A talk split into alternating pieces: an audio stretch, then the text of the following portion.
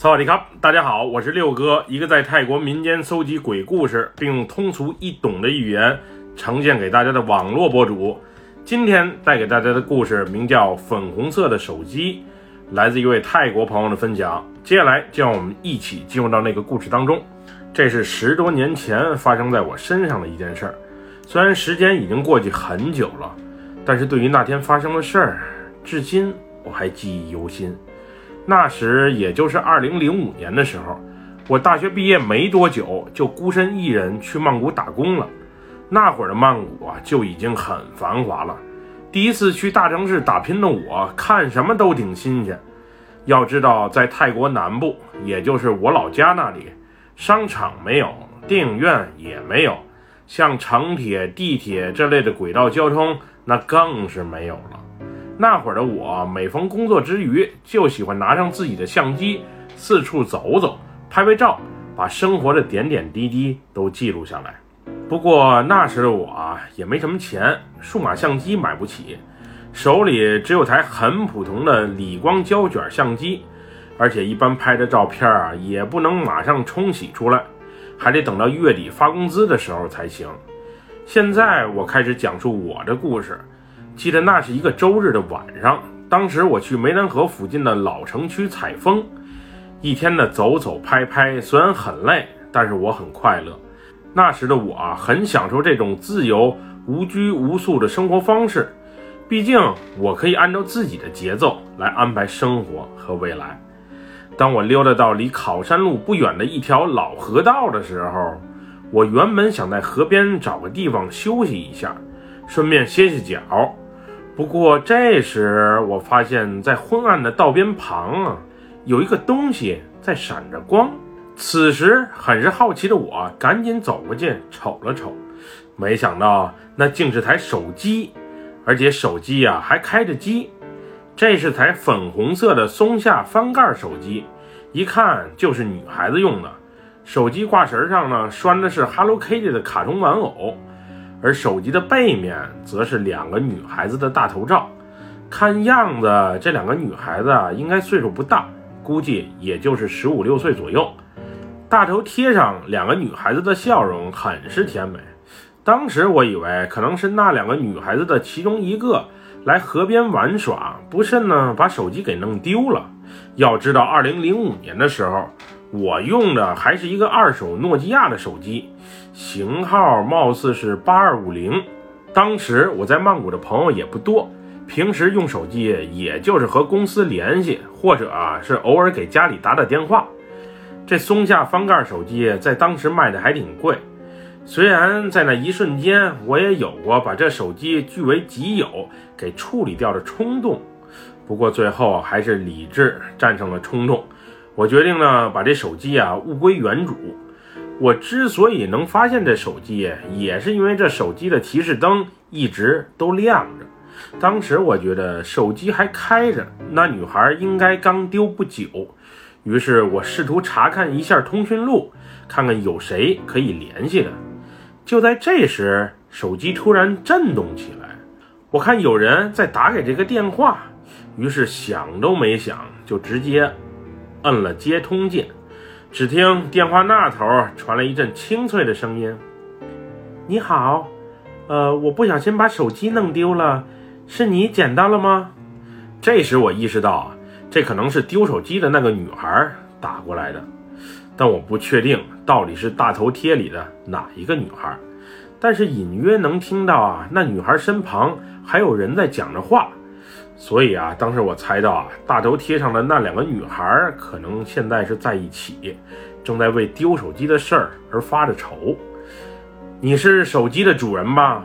我在考山路附近的河道旁捡到了这个手机，我在这里等你来取吧。我随后说道。啊，现在我走不开，能麻烦你给我送过来吗？我在离那不远的地方，我告诉你怎么走，你帮我送过来就行。谢谢了，实在是太感谢了。女孩有些急迫地再次说道。那时的我啊，虽然腿脚挺累，不过一看对方是个女孩子，丢了手机啊，确实挺着急，于是就好人做到底，准备把手机给她送回去。从接电话的那一刻起，我们之间啊就没再挂断电话。我把自己的具体位置告诉他，然后根据他的提示朝指定的位置去。虽然我常在曼谷老城区里面溜达，但是对街道的名字却不怎么能记得住。不过那女孩啊说的见面地点，我脑海里啊大概有个印象，所以往那边去的时候还算是蛮顺利的。当时我提议先把电话挂掉，然后等到达指定见面地点的时候，我再给这个电话回拨过去。一是给电话省省电，二是边举着手机边赶路，也确实挺累。不过那女孩啊，不知为何就是不接受这个建议，一再强调让我不要挂电话，并且还让我抓紧赶过来。当时我就有点不情愿了。我办好事儿，把手机特意给你送过去，你还如此急迫地催我，真是太不懂得心疼人了。更让我生气的是，女孩还时不时地在电话里问一句：“到哪儿了？到哪儿了？”给我搞得心里啊特不舒服。于是我一气之下把手机给合上盖挂掉了。当时我想，等到了地方，肯定还能见到他们。看不见的话，我再把电话拨回去不就得了？挂掉电话后，我三步并两步的小跑着，没多久就来到了女孩电话里说的那条主干道。当时我们相约在离民主纪念碑不远的七十一便利店旁见面。那便利店啊，就在马路对面的那侧，我都能瞅到了。虽然是夜晚时分，不过马路上的车也不算少。正当我过马路的时候，女孩的电话再次响起，这时我低下头准备查看一下是谁打过来的。不过因为走得太急，腿脚一绊，我竟然摔倒了，而且摔得还挺厉害，膝盖先着了地，别提多疼了。当时我考虑最多的不是自己的伤势，毕竟摔一下也没多大的事儿，我在乎的是那台粉红色的翻盖手机。是否被摔坏了？马上就要物归原主了。要是手机真坏了，我还真不知道如何解释为好。此时，当我还没起身的时候，一个巨大的爆炸声响彻在我的耳旁，砰！然后只见一辆装满货物的大卡车侧翻在我的身前，毫不夸张地说，也就是在我身前七八米的位置。刚才我要不摔一跤的话，可能这辆车就给我压在底下了。毫不夸张地说，那一刻发生的事儿啊，丝毫不亚于《死神来了》这部电影的情节。虽然《死神来了》这系列的电影我是后来几年才看到的，当时的我啊一下就吓傻了。后来仔细一看才得知，原来是那辆大卡车爆胎了。估计是因为严重超载的缘故，那车在十字路口拐弯的时候呢，车胎爆了，顷刻间侧翻。幸好我刚才摔倒了，不然我是死是活还真不好说。这时深陷惊恐中的我，赶紧平复了下情绪，继续朝约定的地点赶路。毕竟失主啊还急着拿手机呢。也就几步路的功夫，我就到达了指定的便利店了。那时，我看见便利店旁的电线杆下放着几束鲜花，还有一些毛绒玩具和糖果。当时我还挺好奇，谁会把这些东西放在电线杆下？难道是不要了，等着清洁工来收拾吗？就这样，我在指定的地方等了一会儿，始终见不到失主。于是我又把电话回拨了过去，不过这时电话那头却始终是嘟嘟嘟，没人接听的声音。此时诡异的一幕发生了，我身旁的公用电话却响了起来，基本是同一时间。这时我感觉有点不寻常，但也没多想。猜着女孩啊，可能是去上厕所，又或是去其他的地方了吧。之后我又等了一会儿，不过时间啊实在是太晚了，我第二天一早还得赶着去上班，于是就转身进了便利店，把手机交给了店里的员工，并告诉他们，如果要是手机的主人打电话进来，你们让他来这里取就好。当时我把手机递给的是便利店里的一个男服务员，他也答应我，如果失主打电话过来，他会告诉人家来店里取手机。交代好事情之后，我就出门啊，准备回家了。当我刚出门，没走出多远，就被店里另外一名女服务员给叫住了。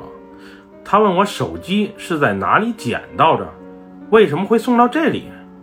于是我把刚才的经历一五一十的讲给他听，他听了之后，惊恐的告诉我，手机的主人以及大头贴上另外一个女孩，三天前因为车祸，在这个路口被撞死了，俩人当场死亡，而且死相特别的惨。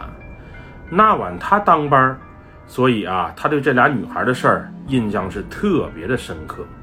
这时的我望向便利店门口摆满鲜花和零食的电线杆，似乎明白了什么。那件事之后的几天里啊，我病了，而且病的还挺重，浑身发热，并且脑子里啊总有轰鸣声，嗡嗡的。去医院也找医生看了，但就是找不出病根儿。之后朋友建议我找个大师看看，估计是中邪了。于是我抽空去事故现场旁的一个寺庙，找里面的一个高僧啊，帮着看看。当时我想的是解铃还需系铃人，事故现场附近的大师可能对那里的情况才是最了解的。那天我一见到高僧，仿佛他就知道我是为何而来的。当我把事情一五一十的告诉他之后，高僧告诉我，那个路口。煞气很重，所以经常发生车祸。在那个路口出意外死的人很难往生。当有人车祸去世之后，他们的亡灵必须等到下一个死者的出现，才能有资格往生。估计那天那两个女孩就是为了尽快往生，所以才给我下了套。要不是我意外摔了一跤的话，可能现在漂浮在路口的鬼魂就是我了吧？这估计就是为什么有的路口总出意外的缘故吧。不管别人信不信，反正当时的我是深信不疑。后来我拜托大师为那俩死去的女孩做做法事、祈祈福，也顺便给自己啊去去晦气。说来也怪，那天去完寺庙后的我，感觉特别的困。后来一到家，我就躺在床上睡着了，之后更是一觉睡到了天亮。醒来后的我，不仅脑袋不疼了，也感觉精神顿时抖擞了不少。说句实话，我是实在想不出来，那天我为何会在河边捡到那俩姑娘的手机，也实在搞不清在电话里与我通话的到底是人还是鬼。总之那天的经历啊，很是奇葩。虽然十多年过去了，不过时至今日，还是让我想不明白。